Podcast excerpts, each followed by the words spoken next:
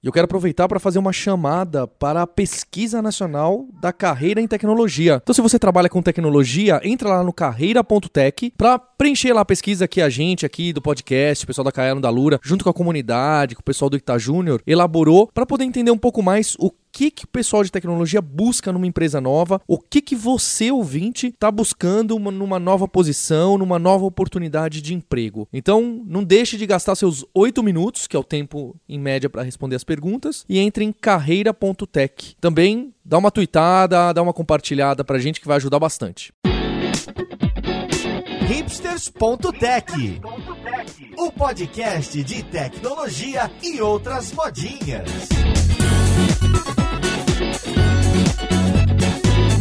Olá, caríssimo ouvinte, seja bem-vindo a mais um episódio deste que é seu podcast favorito. É o hipsters.tech, meu nome é Paulo Silveira e hoje eu estou gravando do conforto da minha casa, porque o papo de hoje é sobre trabalho remoto. Então vamos lá, podcast, ver com quem que a gente vai conversar.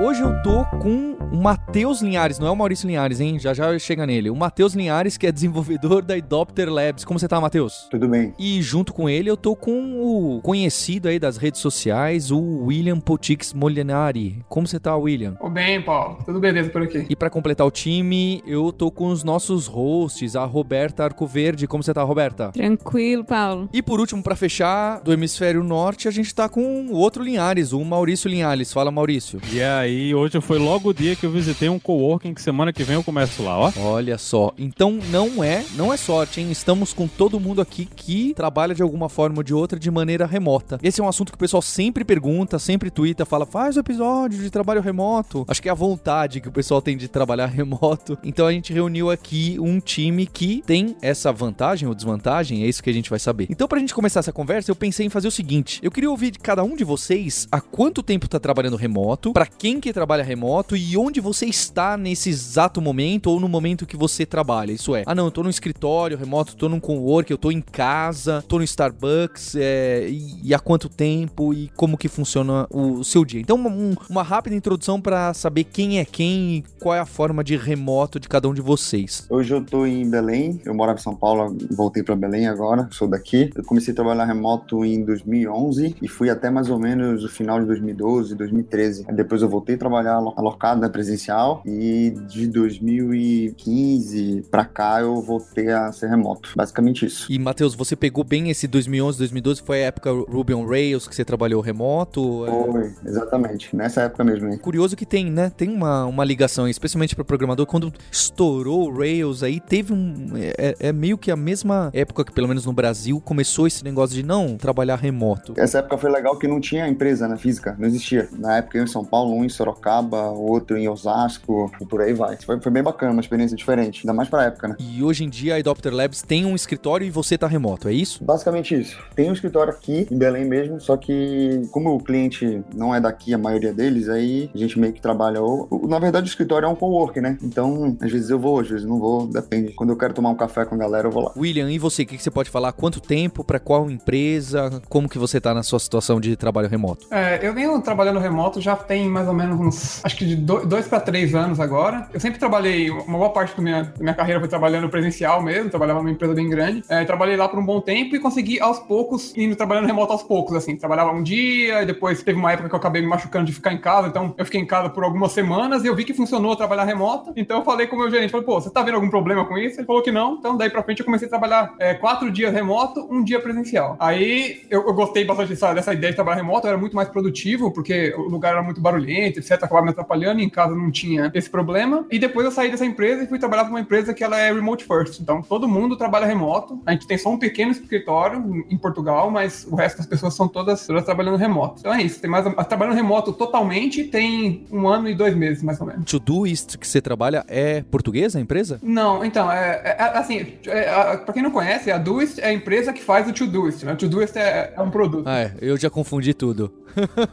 Todo mundo deve fazer isso, né? É, é bem comum, não é único, não. É, então a, Doist tem dois produtos. É o Twist, que é tipo meio, meio que um concorrente do Slack, e o To-Doist, que é um- uma lista de tarefas que existe há mais ou menos 10 anos. E a empresa ela é totalmente remota. Então a, a gente não tem. Ela não é bem de Portugal. A gente tem empresa em vários países aí. E atualmente a gente tem pessoas de 25 nacionalidades trabalhando lá. Legal. E você, Roberta, como que começou no remoto? Foi no Stack Overflow? Foi antes? Como que é a história? Foi, foi na Stack até ah, faz quatro anos e meio que eu trabalho lá e até então eu sempre trabalhei em empresas é, em escritório mesmo, tanto em Recife, depois fui para o Rio e mas sempre trabalhando presencial. Na Stack tem um pequeno escritório, a gente tem um escritório em Nova York também, só que 75% dos desenvolvedores trabalham remotamente. Quando eu entrei, eu era a única pessoa aqui no Brasil, continuo sendo, mas antes eu também era a única no hemisfério sul, né? Agora a gente tem um, um uruguaio trabalhando com a gente lá também, o que pra mim é bom, porque se tem uma coisa que eu detesto é quando mandou um e-mail assim, vamos fazer não sei que coisa na primavera desse ano. De quanto diabo é a sua primavera? Porque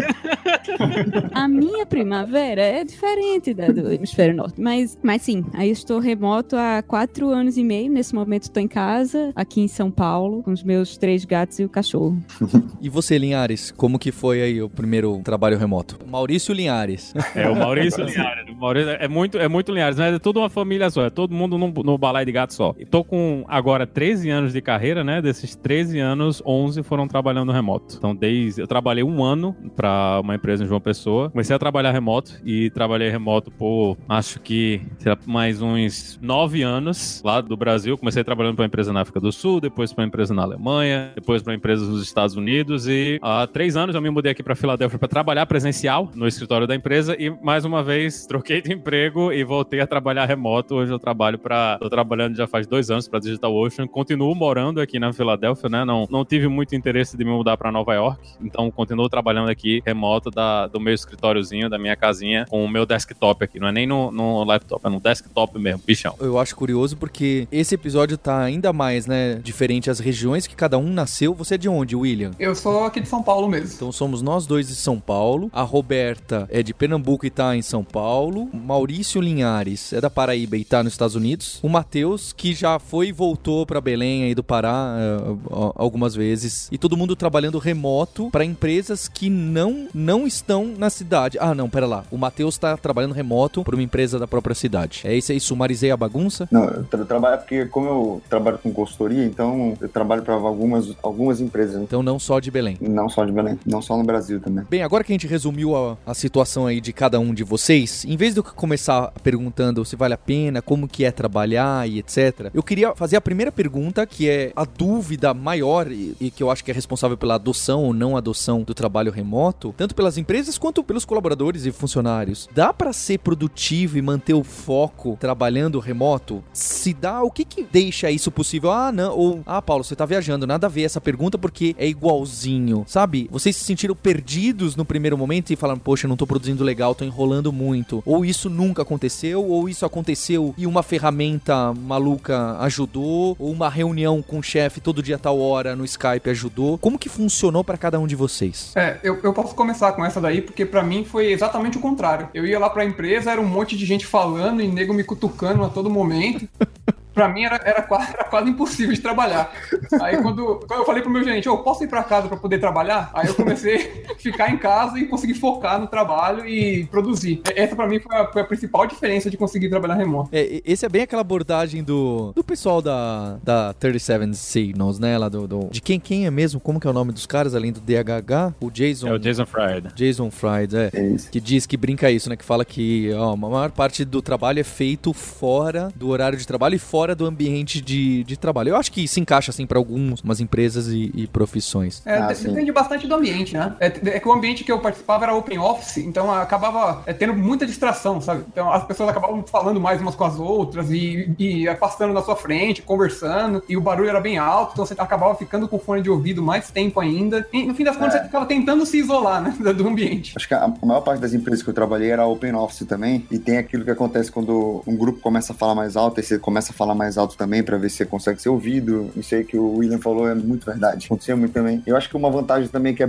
de trabalhar remoto, eu, principalmente quem mora em São Paulo, né? É o trânsito, né? O tempo que você não perde se locomovendo. Isso Ah, com sim. certeza é um ponto muito positivo. Nossa, saber que eu posso acordar, sei lá, se eu tiver uma reunião às 9 da manhã, eu posso acordar às 8h59, abrir o computador e estar na reunião a tempo, realmente não tem preço. Não tem preço, exatamente. É, a parte de eu tenho- produtividade, eu acho que vai de cada um mesmo. É, eu tenho histórias de essas histórias de trânsito. A primeira, o meu primeiro trabalho, quando eu est- eu estava fazendo faculdade e não tinha veículo, né, na época eu não tinha moto, eu demorava quatro horas e meia de transporte todo dia. Pra mim era, era inviável. Meu Aí eu Deus. comprei minha moto, resolvi o problema entre aspas, né? Aí eu consegui reduzir pra duas.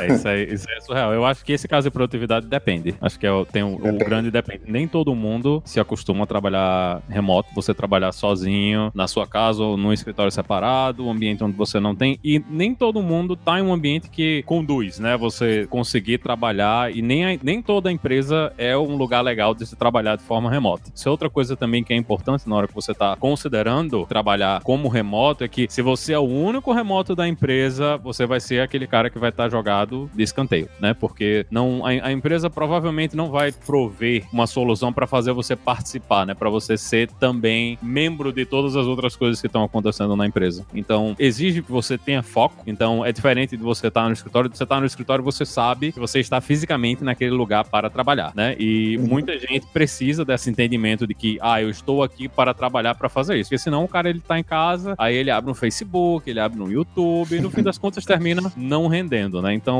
essa coisa de, ah, eu vou trabalhar de casa, vou trabalhar remoto e vai ser tudo maravilhoso, não é tão simples assim. E tem também a falta do contato humano, né? Então você tá trabalhando lá no seu escritório, se você não tem, não tem um companheiro ou uma companheira, se você não, não tá saindo, você não tem outras pessoas, tudo isso são coisas que vão influenciar também na hora que você tá fazendo esse tipo de trabalho. Então, não é simplesmente, ah, eu vou trabalhar de casa, vai ser tudo uma maravilha. Tudo isso precisa ser considerado. E também tem a questão de que você tá trabalhando remoto, você tem que cuidar da infraestrutura. Então, você tem que se preocupar com a internet, você tem que se preocupar com o seu computador, Exatamente. você tem que se preocupar com energia. Tudo isso são coisas que você precisa se preocupar, porque você não tem um escritório que você chega lá e tá tudo pronto pra você. Então, todas essas coisas são coisas que tem que ser consideradas na hora que você vai trabalhar como remoto. Você comentou, é, é, disciplina, é uma, pelo menos pra mim, é uma coisa muito importante. Se você não tem uma disciplina forte, trabalhar remoto pra você pode ser bem complicado. Sim, mas também não quer dizer que trabalhar presencial vai ser fácil, porque eu, pelo menos, Exatamente. caso, assim, eu- quando eu comecei a trabalhar remoto, eu descobri que eu, eu tenho uns horários em que eu sou muito mais produtiva que em outros. Então, a partir das sete da noite, eu consigo trabalhar muito melhor. Depois do almoço, até as quatro da tarde, meu cérebro dá uma pifada, assim. Então, agora que eu descobri isso que eu estou remoto, eu aproveito pra jogar videogame, eu vou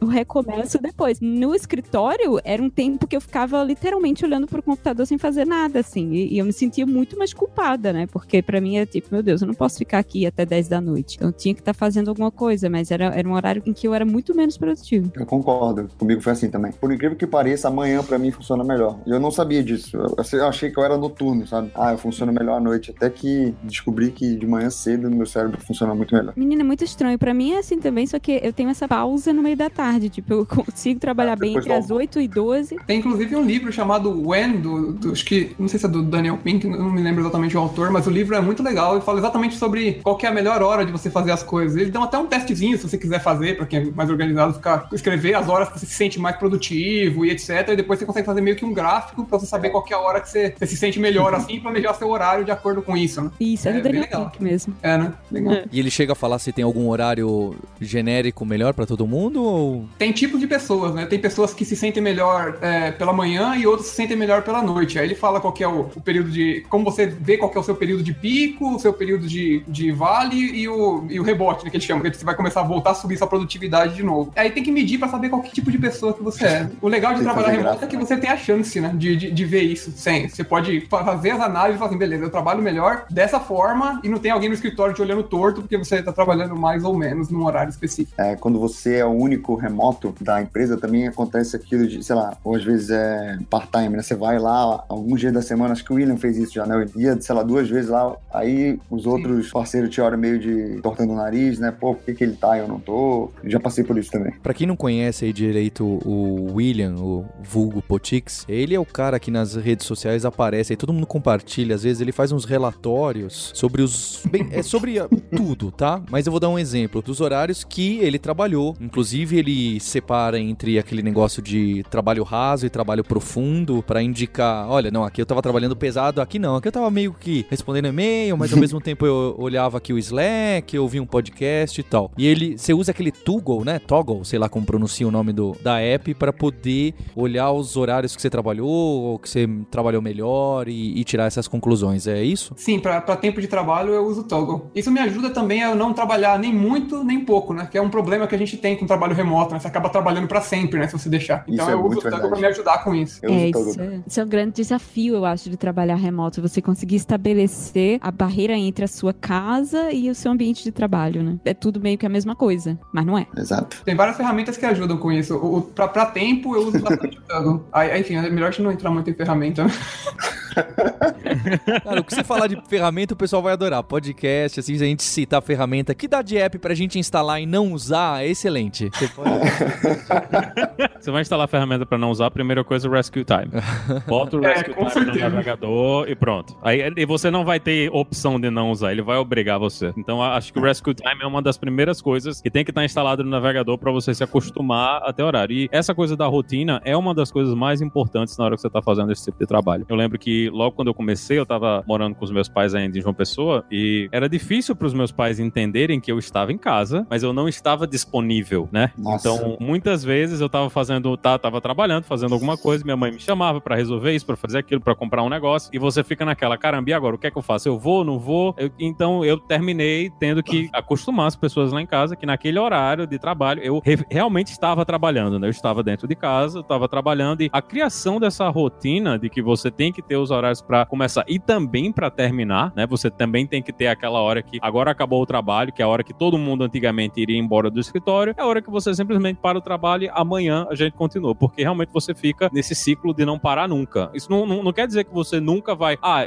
descobrir agora uma solução para aquele problema que eu passei a semana toda, que não, isso não, não significa que você não vai resolver isso agora, mas você tem que ter a rotina para ter o momento de parar, né? Você não pode ficar loucamente trabalhando infinitamente todos os dias, porque isso não, não é sustentável. Vale mencionar também que tem várias formas de remoto, né? Tem o pessoal que trabalha remoto, mas todo mundo no escritório, por exemplo, segue o mesmo, o mesmo horário, todo mundo loga um determinado horário, para um determinado horário, ou não para, né? Uhum. Mas, enfim, mas tem um horário específico. E tem as pessoas que trabalham mais assincronamente, né? Que ou estão em time zones diferentes, aí uns trabalham de manhã, outros trabalham à tarde, outros trabalham à noite. Aí tem, tem essas formas diferentes de trabalhar. Eu, por exemplo, tô no, no, no formato Sync atualmente. Então eu tô de trabalho assincronamente lá. E aquele tipo de pergunta que também aparece desconsiderando o time zone, que eu acho que o problema piora, que é: Poxa, mas eu tava te procurando pra conversar e, e decidir uma coisa, e não te achei online, e não consigo falar com você, não sei que horário que você tá, quando que eu vou conversar com você. É claro, pode agendar uma conversa, pode, mas quando precisa resolver algo rápido e, pô, a pessoa não tá online no horário que deveria estar, tem isso de horário que você deveria estar acessível pra outras? É, como que funciona isso de maneira que vocês consideram adequada? Posso falar um pouquinho de como funciona lá na Stack, porque a gente tem realmente desenvolvedores em várias time zones diferentes. O que a gente faz é,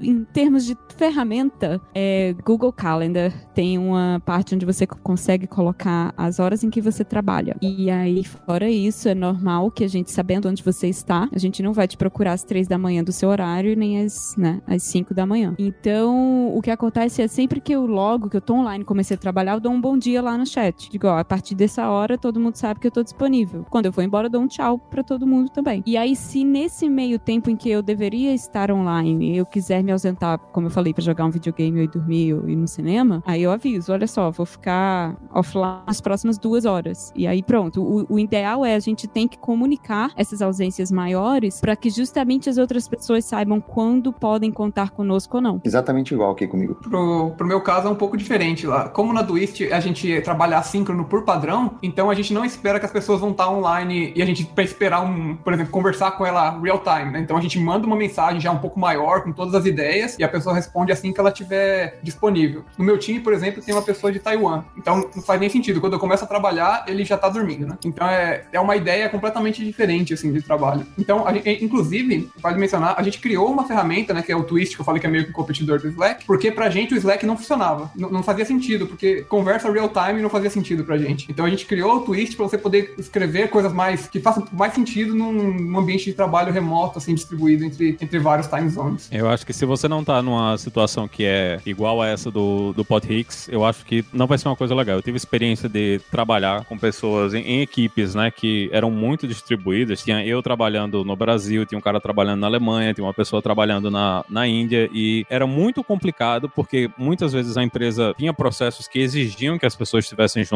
para discutir. Ah, vou fazer avaliação de pull requests, né? Vou, vou preparar para fazer a implantação de produção. Então, todas essas coisas elas podem complicar se, você, se os seus processos não funcionam de forma assíncrona. Então, se antes de você colocar alguma coisa em produção, você tem que pedir para alguma outra pessoa avaliar e essa pessoa não trabalha no mesmo horário que você está trabalhando, você vai atrasar a implantação, né? Não vai acontecer naquele momento que você está pronto para fazer o trabalho. Então, é muito importante que se você vai estar tá em um ambiente que vai ter essas coisas assim, vai ter gente trabalhando em diversos fusos horários diferentes, a empresa ela tem que entender que ela vai ter que trabalhar de forma síncrona. Então, se mais uma vez, né, se você é o único cara que está no fuso horário diferente do resto de toda a empresa, vai ser confusão, não vai ser uma situação legal. E isso é uma das coisas que eu acho que é mais importante na hora de decidir aceitar ou ir trabalhar numa empresa de forma remota, é entender se a empresa tem essa cultura, né? Se eles têm esse entendimento. Porque muitas vezes você vai estar numa situação que às vezes você vira o bloqueio de todo mundo, né? Porque o cara nunca está disponível, nunca está trabalhando junto. Então, prefiro que mesmo trabalhando remoto, pelo menos tenha uma hora, um, um momento, né, no dia que as pessoas da equipe estejam juntas e elas consigam trabalhar juntas. Porque se não tem nenhum momento e a empresa não tem essa cultura de trabalho assíncrono, o trabalho realmente vai ficar muito complicado. É importante mencionar também que a Twist ela nasceu remota, né? Então é diferente de uma empresa que começou a deixar as pessoas trabalhar remoto. Ela nasceu trabalhando remoto com pessoas em vários países já. Então isso é meio que parte da,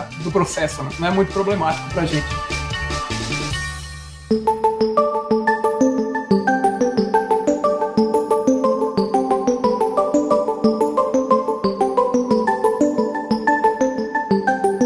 vocês sentem então de falta de trabalhar não remoto? Isso é, qual que é a situação que vocês se pegam e falam assim, putz, se essa pessoa estivesse aqui do meu lado ou ali na outra sala, eu já, a gente já resolvia ou, ou ia ser melhor por causa disso, porque agora tem um cliente. Qual que é a situação que você fala, sabe, que você sente que teria uma vantagem em estar logo ali? Para te falar que profissionalmente eu não sinto falta de absolutamente nada. A gente tem conversas muito produtivas no chat da empresa, o chat é muito ativo e a gente tem sempre assim discussões técnicas, novidades para comentar. Todo mundo é muito interessado, eu aprendo muito e assim, é, é muito responsivo também. Eu, eu realmente não sinto falta dessa troca de informação profissional que eu tinha quando eu trabalhava presencial. Mas é, a desvantagem talvez seja mais num nível pessoal de sentir falta do contato humano, como eu acho que o Maurício colocou anteriormente. Social, né? Social. Isso às vezes pega, porque nós todos somos seres humanos sociais por natureza. E eu já passei vários dias, quando eu morava no Rio, em que a única pessoa com que eu conversava era o porteiro, assim, do prédio, assim, pessoalmente. Porque, porque eu não fazia nada fora de casa. E quando eu cheguei em São Paulo, comecei a me matricular em tudo que era coisa para poder ver gente, né? Aula de violino, eh, treino. Essa coisa de conseguir falar. Porque às vezes você quer, sei lá, reclamar do teu chefe, né? Numa mesa de bar. E, e tudo bem, você pode fazer isso com seu parceiro, sua parceira, seus amigos, mas com alguém que trabalha com você, que conhece o chefe, é diferente, sabe? Tem uma troca diferente. Então, isso seria, eu acho, uma das coisas mais difíceis. Como eu sou uma pessoa naturalmente reclusa mesmo, não, não, não é nada que me deprima, mas eu imagino que para alguém que seja muito extrovertido e muito sociável seja uma dificuldade. É, para mim já é um, um, problema, assim, eu, eu curto a parte social, assim, que eu tinha falado no início, assim, a parte de tomar um café, sabe? Às vezes isso para mim faz falta, assim, mas também não é nada que seja de outro mundo. Eu comecei a fazer isso que a Roberto falou também. Comecei a me inscrever um monte de coisa, inclusive foi como eu conheci o Paulo também. Comecei a me inscrever nas coisas para poder ter outro tipo de interação, né? Pra dizer que eu não sinto falta de nada, eu sou desenvolvedor, aí às vezes, por exemplo, tá naquele trade-off, né? Como é que a gente vai fazer tal coisa? Aí você tenta escrever, aí o texto não é o suficiente. Aí você tenta ir pra uma conversa de vídeo, também não vai muito bem. Que às vezes você tá do lado da pessoa, assim, um rabisco no papel, no quadro, você resolve isso muito rápido, entendeu? Acontece isso com uma certa frequência, assim, nos projetos que eu trabalho. Pra mim, pega um pouco o, o aprendizado também. Às vezes, às vezes, pelo menos na minha experiência, quando eu tava trabalhando local, às vezes a gente tá trabalhando, olha pro lado, oh, o que você tá fazendo aí? Ah, tô fazendo um negócio novo aqui. Aí você acaba olhando a pessoa fazendo outra coisa, você acabava aprendendo coisas novas. Já com trabalhando remoto, não é tão simples decidir, oh, o que, que você tá fazendo aí, né? Pô, a pessoa tá em outro uhum. contexto, a pessoa tá trabalhando assíncrono, não faz, não é a mesma coisa, sabe? Às vezes o cara tá até numa call, né? Você fala, ô, oh, o que, que você tá fazendo? Eu acho que uma, uma das coisas que são mais complicadas, pelo menos eu tenho visto como mais complicados, é onboarding, né? O onboarding numa empresa nova, quando você é remoto, é bem mais complicado do que um onboarding presencial. Tanto que sempre que a gente faz onboarding na minha equipe, eu vou para Nova York, a pessoa também vai lá para Nova York, a gente faz o onboarding lá, presencial, para sentar do lado do cara, explicar as coisas, deixar fazer setup de computador, mostrar projeto, né? Ver diagrama e fazer as questões, as perguntas, mostrar as coisas básicas, né, que ele precisa entender para fazer o trabalho. Eu acho que isso pra gente faz uma diferença grande e eu imagino que se eu tivesse que fazer esse mesmo trabalho sem estar presencial, né, sem estar com uma pessoa lá mostrando tudo isso, ia ser muito mais complicado. Ter que fazer isso, aí o cara não tá conseguindo instalar, tem alguma coisa não tá funcionando, o projeto não tá subindo, tudo isso fica mais difícil de gente resolver quando você não tá sentado do lado da pessoa, né? Então, isso é uma coisa que eu acho que faz diferença pra gente, que a gente se preocupa em fazer esse pedaço pelo menos presencial. Se você vai lá para o escritório, a gente faz um onboarding dentro do escritório. Depois o cara vai para casa e ele trabalha do jeito que ele quiser. Mas eu acho que em fazer um onboarding somente remoto é, é, é um pouco complicado. E outra coisa que eu vejo, na, pelo menos no mercado aqui nos Estados Unidos, é que você dificilmente vai ver pessoas em seguindo na parte de gestão, né, trabalhando de forma remota. Essa passagem na carreira, né, para de você de repente virar engineering manager, né, a maior parte das opções hoje é, continuam sendo para se trabalhar de forma presencial, pelo menos no, no mercado aqui. Então, eu acho que na hora que você decide trabalhar como remoto, você também pode estar tá largando um pedaço da carreira, né? uma, uma, possível, um possível avanço na carreira no futuro. Tanto que hoje eu vejo muita gente que o cara trabalhou muitos anos remoto e de repente ele pega um, um emprego como engineering manager, né? como gerente de, de, de várias equipes e ele vira um cara que fica presencial, que é bem mais difícil de você fazer gestão de empresas, gestão de equipes sem você estar tá dentro da empresa trabalhando com o resto do pessoal da gestão, né? Que normalmente a galera de gestão eles não estão remotos. Então, isso é, é outra coisa que vale a pena ser considerada também na hora que você está decidindo ficar remoto. Tem essa questão da carreira, né? Você não ter esse contato presencial com o resto do pessoal da comunidade, principalmente se você está de repente remoto. Eu, eu, vejo muita gente reclamando aqui, o pessoal que trabalha no, no meio oeste, né? Que é tipo o interior dos Estados Unidos. Muita gente reclama, ah, tô aqui, não tem muita vaga e é difícil, não, não tem evento de tecnologia. Então, tudo isso também influencia, né? O, mesmo quando você está remoto em uma grande cidade, que você tem acesso à comunidade e todas essas coisas, é um pouco mais fácil. Mas quando você está remoto, morando longe de tudo, você também está se escondendo um pouco do resto do mercado. E para quem trabalha bem no, no esquemão comando-controle, antigão, hierárquico, né? Porque tem gente que trabalha bem, olha, me dá aqui, me deixa bem definido o que eu preciso fazer, me cobra a posição e, e eu executo o, o que precisa. No remoto funciona? Essa pessoa consegue funcionar? Ou essa impressão que tem mais liberdade de decisão de que horas exatamente eu vou fazer e como eu vou fazer, atrapalha para esse tipo de pessoa? O que, que vocês acham? Eu acho que depende bastante do time, do processo e da empresa, assim. Porque, por exemplo, na, na Duist a gente tem pouquíssimos processos e não, não é muito hierárquico, assim, de para chegar às tarefas. Então a gente tenta procurar pessoas na hora de contratar que já se encaixam mais nesse perfil, né? Então o nosso processo de entrevista é um pouco maior para poder entender se a pessoa tem o perfil que a gente espera. Já teve vezes de contratar e a, ou a pessoa não se sentir é, bem no processo ou a gente achar que ele não tá funcionando bem pra gente. É, um, é uma parte, a parte do risco, né? Mas acho que você tem que procurar uma empresa que você procurar a empresa tem que procurar, né? Pessoas que se enquadrem no perfil e o estilo de processo da empresa. Acho que isso que influencia bastante. Inclusive, eu era uma pessoa dessas, assim, tocou num ponto que é importante, que eu trabalhava melhor com alguém falando o que eu tinha que fazer, entendeu? Então, quando eu comecei a trabalhar remoto, esse foi um problema que foi meio complicado pra mim, assim, que meio que não, não tem aquela reunião da manhã, galera, é isso que a gente vai fazer hoje, você fica meio perdido, né? E aí tem o lance das distrações, né? Tem um videogame do lado, tem a TV, tem o cachorro, mas é aí a questão que o William falou também, é, é, tem que ter um pouco, tem que ter disciplina, né? Porque senão você se perde. Acabou que você vê que também o, a questão da métrica, eu, acabei vendo quando eu tava produzindo, tanto que eu produzia na empresa, mas como era meio que uma conquista trabalhar de casa, eu falei, ah, vou ter que fazer por onde? Aí eu comecei meio que a me, me regrar para fazer as coisas no horário certo. Aí acabei que acostumei. Eu acho que isso é, é, uma coisa também do momento da carreira, né? Eu acho que principalmente no início da carreira você tá nessa de que você não tem muita ideia do que é que tá acontecendo ou de para onde a empresa tá indo. Então você precisa de uma pessoa para servir como guia, né? Mas eventualmente você vai ter que virar esse guia para outras pessoas dentro da empresa. É, é, a progressão natural, né? Mas é, é, uma coisa que a gente tem que entender que eventualmente vai acontecer para todo mundo. Ou se você não quer que aconteça para você, você vai ter que entender que a sua carreira ela vai ficar parada naquele lugar para sempre. Se todas as vezes você precisa de uma pessoa que vá lá dizer o que é que tem que fazer, como tem que fazer, se você nunca vai chegar na, na, no momento de tomar as próprias decisões e decidir o que é que vai acontecer, de entender do negócio, eu acho que é, é, é, é mais uma coisa de carreira do que, do que pessoal. Acho que você, as pessoas têm que entender qual é o caminho que eles querem seguir, né? Qual é o, o tipo de trabalho que eles querem fazer. Concordo bastante com isso aí. Acho que é bem importante mesmo.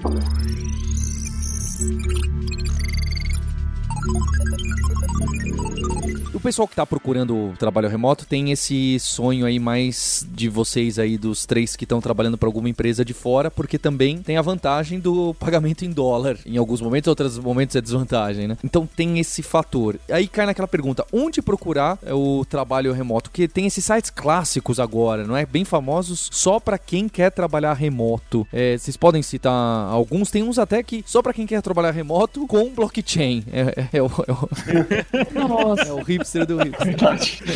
Quem quer trabalhar remoto sem ser com blockchain de jeito nenhum, Faz uma, uma desunião aí pra tirar, né? O que É. Não, a gente, a nossa plataforma de, de vagas, você, é, o Stack Overflow Jobs, você consegue filtrar só por trabalhos remotos e não só isso. Agora a gente mostra uma série de detalhes a mais, do tipo, é, é remoto, mas a gente espera que você venha pra cá uma vez por semana, então não é full remote. É remoto, mas tem que estar na nossa time zone. Então todos esses meandros que nem sempre, essas nuances nem sempre ficam tão claras nos sites de trabalho remoto, a gente tenta enfatizar na- nas vagas, porque a gente percebeu que muita gente, ah, sei lá, tava declinando é, ou rejeitando candidatos por detalhes que não estavam explícitos, sabe? Que quando você fala Uhum. aqui é remoto, é um guarda-chuva muito grande, né? E, e na ponta do lápis nem sempre é exatamente. Por exemplo, lá na Stack a gente é remoto, mas a gente não, não contrata ninguém na Ásia por uma questão de time zone, porque a gente tem algumas reuniões presenciais, uma vez por, por semana, onde precisa estar todo mundo, e é inviável para quem tá 12 horas na nossa frente, né?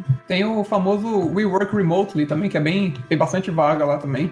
Eu ia falar desse aí também. Pois é, do pessoal da 37 Signals, né? Sim. Tem, Isso. tem o GitHub Jobs, também tem essa opção de, de procurar vagas remotas. Na Europa, tem um, um- um site só de, de, de vagas para startups na Europa. E acho que um, um dos problemas que tem é isso aí para quem tá no Brasil, é porque mandar dinheiro de fora para o Brasil é um pouco complicado. Então tem algumas empresas que elas podem não querer né, contratar gente no Brasil por causa dessa dificuldade em, em receber, em, tanto em enviar dinheiro de outros países para o Brasil, como para o brasileiro aqui receber dinheiro. É meio treta também você tentar receber dinheiro por transferências internacionais aqui no Brasil, principalmente em bancos do dia a dia, né? Que as pessoas não têm costume nem contato com esse tipo de, de transferência internacional. É, eu tenho, nossa, eu tenho bastante assunto para adicionar sobre isso daí, de fato de receber dinheiro de fora e tem que abrir empresa e etc. Eu mesmo tive vários problemas quando minha empresa demorou vários meses para poder ser aberta certinho, então eu fiquei sem receber vários meses. Então tem todo um processo burocrático que é, é complicado para você entender quando você tá começando. Pois é, eu passei quatro meses sem receber salário porque o banco lá no Brasil não queria liberar os pagamentos.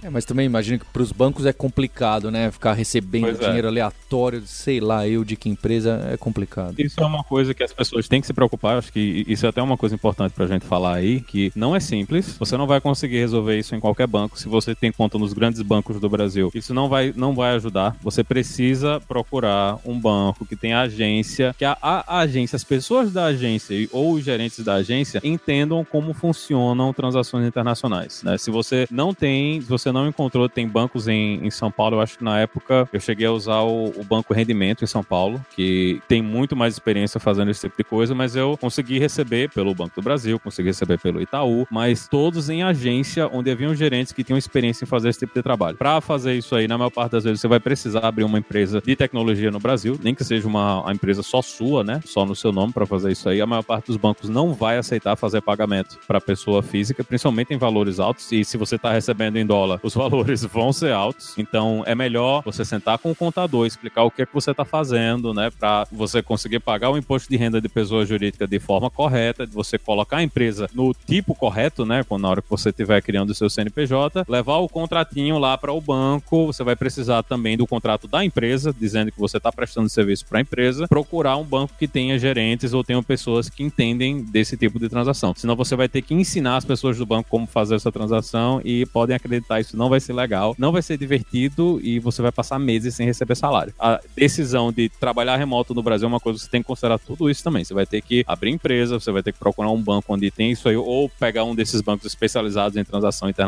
que aceitam nessas coisas pela internet e convencer a empresa a fazer esse pagamento para você. Uma, coisa que eu recomendo bastante é procurar uma corretora, porque a corretora, geralmente, o processo é muito mais fácil para você receber dinheiro de fora. Aí você entra no site do Banco Central, escolhe uma das corretoras que estão listadas lá, entra em contato com eles, faz sua documentação e é muito mais fácil. É, chega o dinheiro direto para eles, eles falam com você, você fecha o câmbio direto e ela passa pro seu banco depois. Essa foi a forma que eu fiz sem nenhuma dor de cabeça.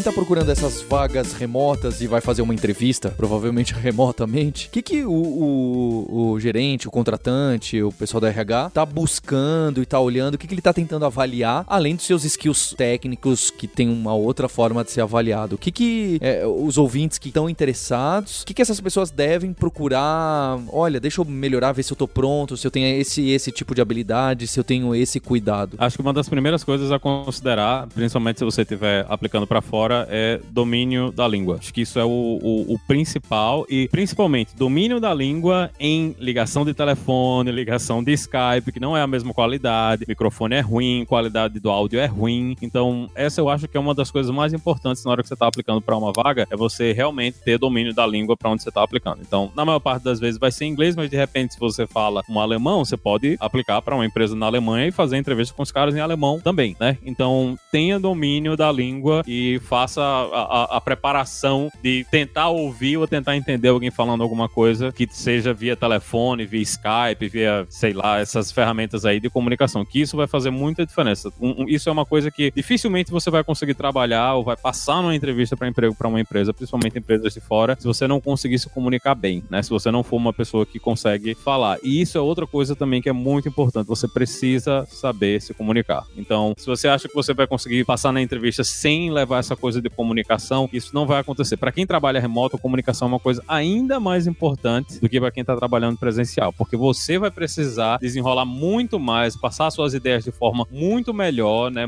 de forma mais, mais inteligível para quem está ouvindo do que seria você simplesmente estar do lado do cara e ter uma conversinha lá com ele com um copinho de café. Então, você precisa ter essa coisa, né, de você conseguir explicar problemas, de você conseguir na hora que alguém pergunta alguma coisa para você, você conseguir levar a ideia, passar a ideia para frente, perguntar de volta pro cara, ó, não tô entendendo o, o que é que é esse caminho, eu, eu iria por esse caminho, faria desse jeito, e aí o cara fala, ah, esse jeito não funciona, você já vai puxando as informações na hora da entrevista, você precisa de um currículo que tenha alguma coisa, que diga alguma coisa sobre o que você faz e que seja curto. Se, se você tá imprimindo lá o seu currículo no LinkedIn e tem 10 páginas, pode ter certeza que você já saiu da avaliação. O cara, na hora que ele abrir, que ele vê 10 páginas de currículo, ele já passa isso aí para trás, que esse não vai pegar. Então, seja sucinto na hora que você tá mandando o currículo você está aplicando para vagas. Então, seja específico e pense no que a empresa está procurando. Se a empresa diz que está procurando um cara que, tá, que vai programar em Golang, você não precisa dizer que você programa em 10 linguagens de programação diferentes. Você explica qual é a sua experiência de trabalhar em Golang, o que, é que você está fazendo. E eu acho que uma das coisas que não é necessário, mas é muito bom, é ter presença online nas comunidades que você participa. Então, muitas empresas vão, vão estar tá de olho em listas de discussão, muitas empresas vão estar tá de olho em fóruns, né, em grupos de usuário, em uso de, de contribuições para projetos open source. Então, tudo isso são coisas que ajudam você a subir um pouco mais na hora que você está sendo avaliado para uma vaga remota. Então, acho que tudo isso são coisas que são importantes, né, na hora de aplicar e tentar uma vaga né, no mercado. E se estiver procurando fora, lembre-se da presença online no idioma que você está procurando, né? Senão é. não resolve muito. Outra coisa que é, que é bem importante também mencionar é que é, é importante conhecer a empresa, principalmente se você estiver aplicando para empresas de, de outros países. Lembra que você vai estar disputando com o mundo inteiro agora, não só com a sua cidade mais. E isso vai trazer uma gama de candidatos muito grande vindo de todo lugar, principalmente se é uma empresa mais conhecida. Então, faz a lição de casa, pesquisa sobre a empresa, vê qual é a cultura que eles têm, que tipo de pessoa que eles estão procurando. Se você, por exemplo, vê uma empresa que foca mais em, sei lá, work-life balance, né, de você fazer um balanço entre trabalho e vida pessoal, não vai mandar que você trabalha, não, trabalha até as quatro da manhã e trabalho muito e tal, que o culture fit já, a, a cultura com a empresa já, já não vai bater, né? Então, eles provavelmente vão te descartar logo no começo. Eu ia falar que até o, o, a preparação antes da entrevista é meio que igual quando presencial, né? Só que a diferença é só que você não vai lá. Mas aquilo de você pesquisar da empresa, saber do que você vai falar, qual que é o foco do cargo, né? Do, do da ocupação lá que você tá aplicando. Isso tem que fazer igual, não tem jeito. Mas o que é bacana também, às vezes até se, se for online, se for de vídeo, a maioria é, pegar uma, uma área, tipo, bem iluminada, tá bem arrumadinho, né? Que às vezes você vai com cara de sono, essas coisas assim. Isso também faz muita diferença. É, eu, eu diria que reserva realmente aquele espaço de tempo para entrevista, se prepara. Eu já tive, já entrevistei alguns candidatos que no início da entrevista estavam com o vídeo desligado. Ah, você pode ligar o vídeo, por favor, pra gente fazer? Exatamente. Eita, é com vídeo, então pera. O cara tá de cueca lá, né? É, exatamente. Queria só fazer um adendo que pode até ser colocado no fim do programa, mas olha, a mulherada vai entender perfeitamente. Maior vantagem de trabalhar remoto é não precisar usar sutiã. Olha aí, tá vendo? E esse negócio que o Maurício Linhares falou, ou quem foi? Foi o William que falou sobre conhecer a empresa. né? Eu dou essa dica pra todo mundo que me pergunta, ai, como que eu vou? Essa vaga de uma empresa, não importa que é remoto, uma empresa muito bacana e tal. Eu falo, você conhece muito bem o time que você vai conversar, qual que é o produto, você entrou na página, você leu quem fez, você leu o que que faz, você testou. Porque o que tem de pessoas que vêm conversar com a gente ou em outras empresas e que não sabe nada da empresa, não sabe nada do produto, que no presencial, você, como você vai ter que ir até o local, você viu o ambiente, você viu um panfletinho lá na frente, tem uma mínima noção talvez. Agora eu fico imaginando no remoto, você chegar e falar: "Ah, e o que que você gosta da nossa empresa?" E você nem no site entrou ou indica que só sabe qual é a homepage lá, é muito complicado, certo? Eu acho que o William é um exemplo curioso e- a Roberta também, porque pelo que eu, eh, é um chute, mas acho que do William eu- eu sei, eles já eram muito fãs das empresas e usuários do produto da empresa e gostava muito. E, Olha, eu gosto muito do que você faz, eu uso o seu produto e eu acho que eu trabalhando aí vou fazer um monte de coisa. Poxa, esse tipo de abordagem já, já é outro, é, é- é completamente diferente receber uma mensagem assim, né, pra uma vaga. É, sobre o meu caso, eu posso até comentar. Quando eu decidi aplicar, eu já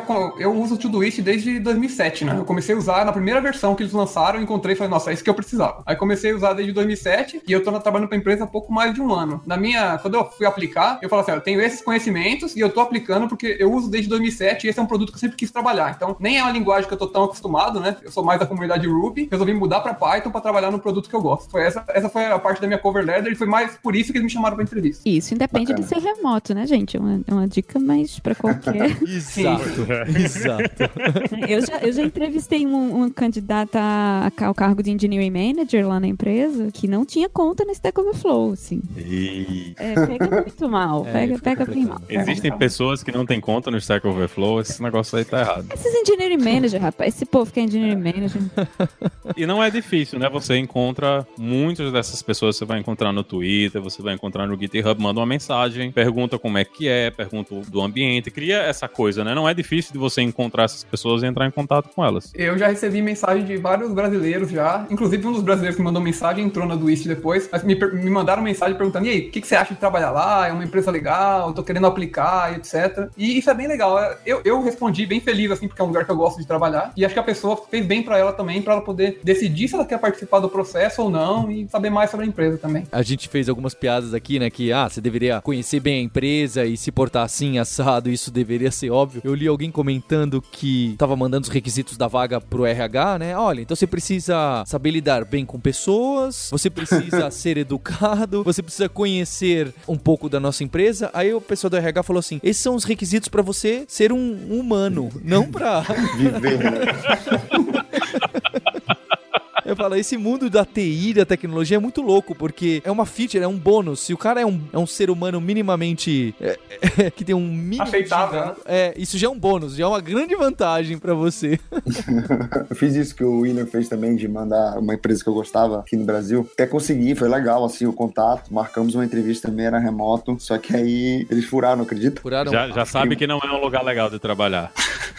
Cara, se eu te dissesse onde é, você não acreditava, mas enfim. É, eu, fiquei, eu fiquei uma hora esperando, aí eu desisti, aí depois recebi um e-mail, meio como uma desculpa, meio esfarrapada. Assim, isso acontece também. Acontece. Outro engraçado desses de, de trabalho, olha, isso sim é desvirtuar o host desvirtuando completamente em vez do que trazer pra linha, né?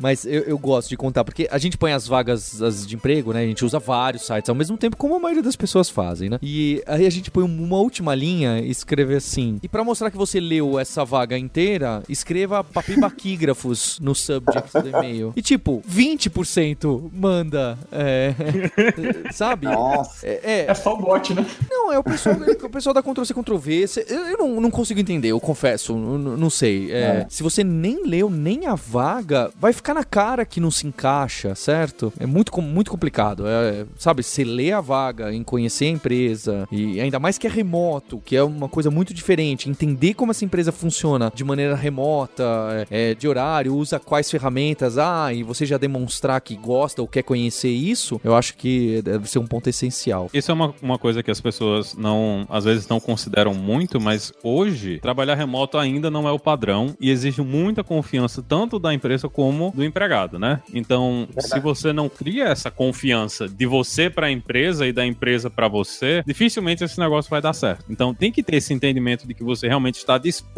a fazer isso, né? A, a fazer esse trabalho e também de que a empresa também está disposta a dar suporte a você para fazer com que isso aconteça. Então, trabalhar de forma remota, até o processo de contratação de forma remota vai exigir muito mais confiança da empresa na pessoa, né, do que seria simplesmente você contratar um cara para trabalhar dentro do escritório. Eu concordo Eu totalmente com isso. A gente teve um caso interessante que, na, numa das empresas que eu trabalhei, dessa época eu estava trabalhando, eu era remoto, né, mas eu passei uns meses morando em, em Cambridge, na sede da empresa, e a gente tava fazendo entrevista, né, de, de emprego. E a gente contratou uma pessoa, foi meio a contragosto, eu não tinha gostado muito das entrevistas, porque eu achei, eu achei que o cara não, não tava demonstrando, sei lá, eu, eu não sentia essa confiança nele, né, de que as coisas iam funcionar. Um mês depois, né, da gente ter contratado esse cara, o meu chefe me chama e me mostra, né, olha, o, o fulano aqui produziu aqui um pedaço da solução que ele tava fazendo, né, que ele tava trabalhando. Vamos ver aqui? Aí ele abre no computador dele, eu, eu do lado dele, lá no escritório da empresa, quando ele abre, era a aplicação de exemplo do OAuth do Google, das APIs de autorização do Google. E eu tava Nossa. trabalhando nisso há um mês atrás, né? E eu tinha usado essa aplicação de exemplo porque eu tava usando o código, era, era pra, a gente tava fazendo uma solução pra macOS, tava escrevendo tudo em, em Objective-C, e a gente contratou esse cara porque ele disse, ele tinha experiência, né, em, em trabalhar com Objective-C. Depois de um mês de trabalho, o cara, ele simplesmente copiou e colou uma solução e colocou lá. E se eu não tivesse trabalhado e visto essa aplicação antes, o meu chefe ia acreditar que ele realmente tinha escrito isso aí. O azar que ele deu foi que eu estava no escritório nesse dia vendo a coisa acontecer. Então, a confiança que você tem que ter na hora que você contrata uma pessoa remota é muito maior do que a confiança do cara que tá trabalhando no escritório pessoalmente, né? Que tá todo mundo vendo. Apesar de que estar no escritório não significa nada, você pode ser aquele cara que dá o alt tab rapidinho lá do YouTube para o Eclipse, mas mesmo assim exige mais confiança você tá trabalhando com uma pessoa de forma remota, né? Que você não tá vendo o cara no dia a dia lá. Eu já trabalhei num time que um cara sumiu, cara. Sumiu mesmo. tipo, eu juro. Pa- Parece engraçado, mas não é não. Ele sumiu, tipo, duas semanas, três, assim, não falou nada. O Roberto falou lá, a gente faz muito isso, do bom dia e do tchau, né? Um belo dia, ele não apareceu, passou umas três semanas e nada, não respondia nada. A gente ficou preocupado até. Depois de três semanas veio aquele commit com aquele merge gigante assim. Ah, quem dera. Não, né? Te falar que eu também já trabalhei numa, numa empresa que teve um cara que sumiu, só que era presencial mesmo. Ele Esse é mais parou de ir. presencial eu não tinha visto ainda não. Simplesmente deixou de ir. Não foi mais. Nossa, interessante, né? O Maurício comentou de, de, de confiança. Lá na Duist, onde eu trabalho hoje, eles, eles pregam bastante que essa é a parte mais importante de toda essa ideia de, de remoto e tal, né? Todo mundo que trabalha lá não, não tem muito controle, assim, né? Por exemplo, hoje você deve saber, mas existem algumas ferramentas que fazem controle, fica tirando print screen da sua tela e vendo qual que é o horário que você trabalhou, se você estava logado, se você tá mexendo o mouse e outras coisas. Uhum. E a gente é totalmente contra essa ideia de, de você tentar controlar as pessoas, né? Melhor você. Porque se você, se você tá tentando controlar, provavelmente a pessoa tá tentando burlar de alguma forma, né? Você contratou a pessoa errada. É, então a gente acredita mais que você precisa ter confiança e esperar que você vai contratar as pessoas certas que curtem o que eles estão fazendo e vão entregar a melhor coisa possível, né? E isso acho que no remoto ainda é mais. é, ainda pega um pouco mais. né? É, e se você tá trabalhando num ambiente Big Brother desse, troque de emprego. Ah, Concordo. Curada. Eu só queria mu- mudar, não é nem mudar de assunto, mas eu lembrei aqui de uma coisa que quando eu fui começar a trabalhar remoto, eu lia muito né? Pra saber até parte comportamental, assim, como é que eu ia fazer no dia a dia. E eu li em muito lugar que você precisava de um escritório, né? Dentro do seu, da sua casa, do seu apartamento e tal. Isso me desmotivou um pouco no início, porque, assim, a realidade é que muitas pessoas não têm esse espaço, entendeu? Eu só queria falar assim, pra quem tem essa mesma situação que eu até tenho até hoje, ainda assim é possível. Eu não, não consigo, eu não tenho um quarto que, é, que eu separei pra ser um escritório, eu consigo ser produtivo, consigo entregar, consigo trabalhar muito bem remotamente mesmo, sim. Aí você tem o seu ritualzinho de começar a trabalhar. Tenho, óbvio. Aí, você não tem o escritório, mas você tem um ritual. O escritório, eu acho que a questão do escritório não é nem a questão de você ter um espaço físico, é você saber que o trabalho começou. Esse ritual de agora eu saí da cama, sentei na cadeira, agora o trabalho começou. Exatamente, é isso aí mesmo. É, eu acho que o conceito de escritório não é necessariamente uma sala, né? É você ter um cantinho que você pode sentar lá, beleza, nesse canto aqui eu tô trabalhando, né? Aí você pode colocar, que seja o canto na- no canto da sala, que você colocou um banquinho. Não, sem dúvida. É porque em muitos lugares falam assim, ah, aquele lugar isolado, que você fecha a porta, que você não veja gente passando. Cara, no mundo real isso não é tão, tão simples assim, entendeu? Ainda mais quando você Sim. tá trabalhando de casa. É, é o mindset, né? Você tem que ligar a chave no seu cérebro pra, ok, agora estou em modo de trabalho. No meu caso, tem um Exatamente. ritualzinho. Eu preciso fazer um café e acender a luz. Pode estar super claro, mas eu só atrapalho com a luz do meu escritório acesa. É. Interessante. O meu armário é lavar louça. Olha, tá vendo? A rotina é o que faz com que isso funcione, né? Por mais que muita gente, ah, você quebra a sua rotina. Não, você tá trabalhando remoto, cria a sua rotina, siga a sua rotinazinha, que você vai ser produtivo e o negócio vai dar certo. Trabalhar remoto, de um dia você trabalha de manhã, outro dia de tarde, outro dia de noite, dificilmente isso aí vai, vai funcionar no longo prazo.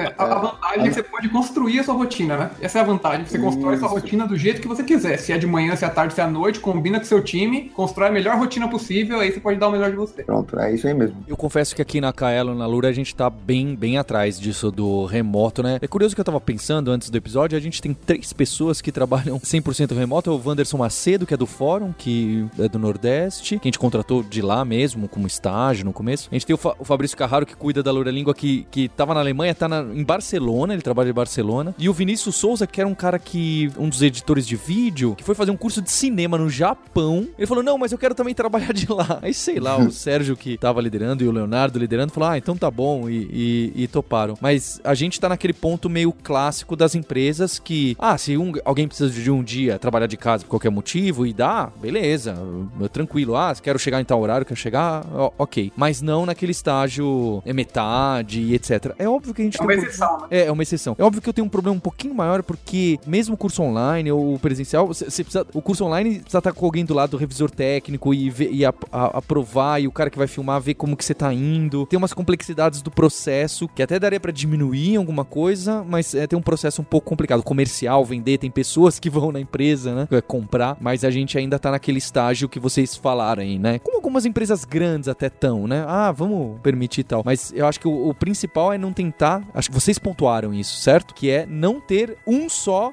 Que é- eu citei bem isso, né? É ter um só funcionário remoto, né? É, ou dois e tal, porque você não vai ter uma cultura, você não vai saber lidar com isso. As chances disso dar certo, me parece que as coisas começam a ficar mais complicadas. Eu conheço uma empresa bem grande que eu trabalhei, que hoje tem alguns, alguns funcionários trabalhando remoto full time. Só que é me- meio estranho, sabe? Eles trabalham full time, mas a empresa ela não, não faz marketing disso, sabe? É como se fosse meio que um benefício. É- é- eu acho meio complicado é, essa situação. Funciona, eles estão trabalhando lá, são bem produtivos. A empresa falou, beleza, pode trabalhar. Só que é, é, fica nesse, nesse meio, meio caminho, sabe? Se tem aí um, um gerente, dono de empresa ouvindo isso aí, uma coisa boa pra se lembrar é que se você dá suporte para que as pessoas possam trabalhar remotamente, isso quer dizer que as pessoas podem trabalhar independente do lugar físico onde eles estejam. Para quem tá trabalhando hoje usando o cloud, usando todas essas tecnologias, não faz sentido que você tenha que estar, por exemplo, dentro da VPN da empresa para poder fazer uma implantação. Né? Você tenha que estar dentro do escritório usando o Wi-Fi da empresa para fazer isso aí. Então, principalmente na hora que dá uma merda grande, que é caiu o site em produção, caiu a VPN também, pronto, você não bota mais nada em produção, porque é impossível você fazer a implantação, porque você tem que estar dentro da infraestrutura física da empresa para fazer esse tipo de coisa. Então, é outra vantagem de você, pelo menos, por mais que não, ah, não, não vai dar para colocar todo mundo para trabalhar remoto, mas pelo menos cria uma rede de suporte para que as pessoas possam trabalhar remoto quando for necessário, né? Quando, então, quando você quer, quer colocar o cara a trabalhar um ou dois dias remoto. Então, existe a infraestrutura para que esse tipo de coisa possa acontecer. Se você não tem nem isso, aí o negócio realmente tá na idade da pedra. Mas tem, tem algo bem importante também, né? Você fala, é, é, eu acho importante perguntar pro seu time como você trabalha melhor. Porque o que, é importante, né? É o time no escritório ou o time produzindo melhor? Pelo menos para mim, é o time entregando mais e fazendo coisas com melhor qualidade, etc. Então, se o time trabalha melhor remoto, por que não tentar, né? Por que não deixar de trabalhar remoto por um tempo e avaliar? Para isso que a gente tem métricas, né?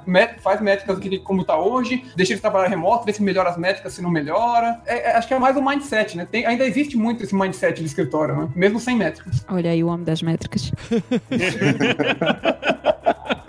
Eu pensei que e... ia chegar com um dado que 80% dos funcionários fazem alguma coisa. Que 75% das estatísticas são totalmente inventadas.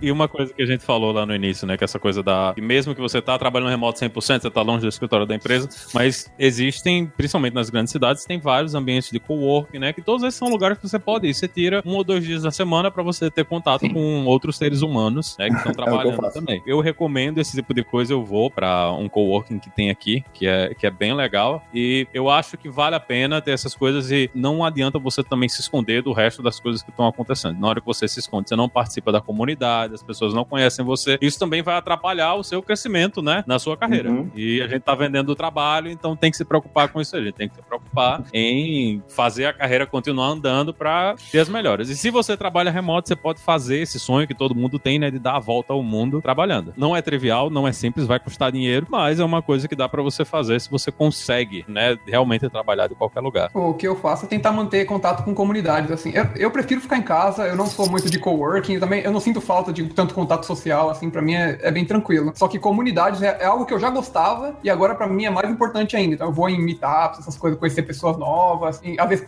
palestrar é uma coisa que eu gosto de fazer também, então eu fico preparando conteúdo para mostrar e tal. Isso para mim é, é, parte bem importante de, de se manter ativo com pessoas do mesmo ramo que você anda, mesma, não a mesma tecnologia, né, que é bom você conhecer tecnologias diferentes, mas que gostam de programação, ou sei lá de qual área que você tá trabalhando. Só lembrar que o cara que vai trabalhar remoto, ele não vai ser um, um eremita, né? Ele não vai se esconder. não, não, não, vai ser aquele ermitão no, em cima da montanha que não tem contato com nenhuma outra criatura viva. Se você está pensando que vai trabalhar remoto e vai fazer isso, a sua carreira não vai ser longa como um programador remoto. Não é a mesma coisa que trabalhar sozinho, né? Sim. É.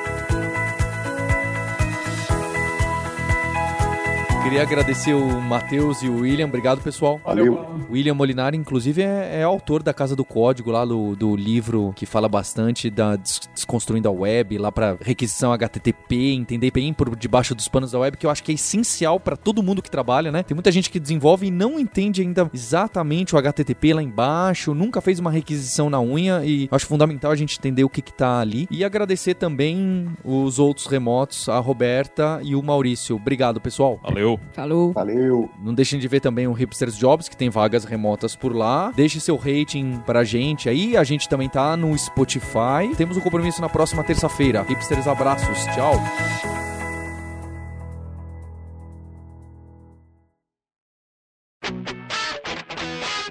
Você ouviu o hipsters.tech, produção e oferecimento alura.com.br, cursos online de tecnologia e Kaelon, ensino e inovação. Edição Radiofobia, podcast e multimídia.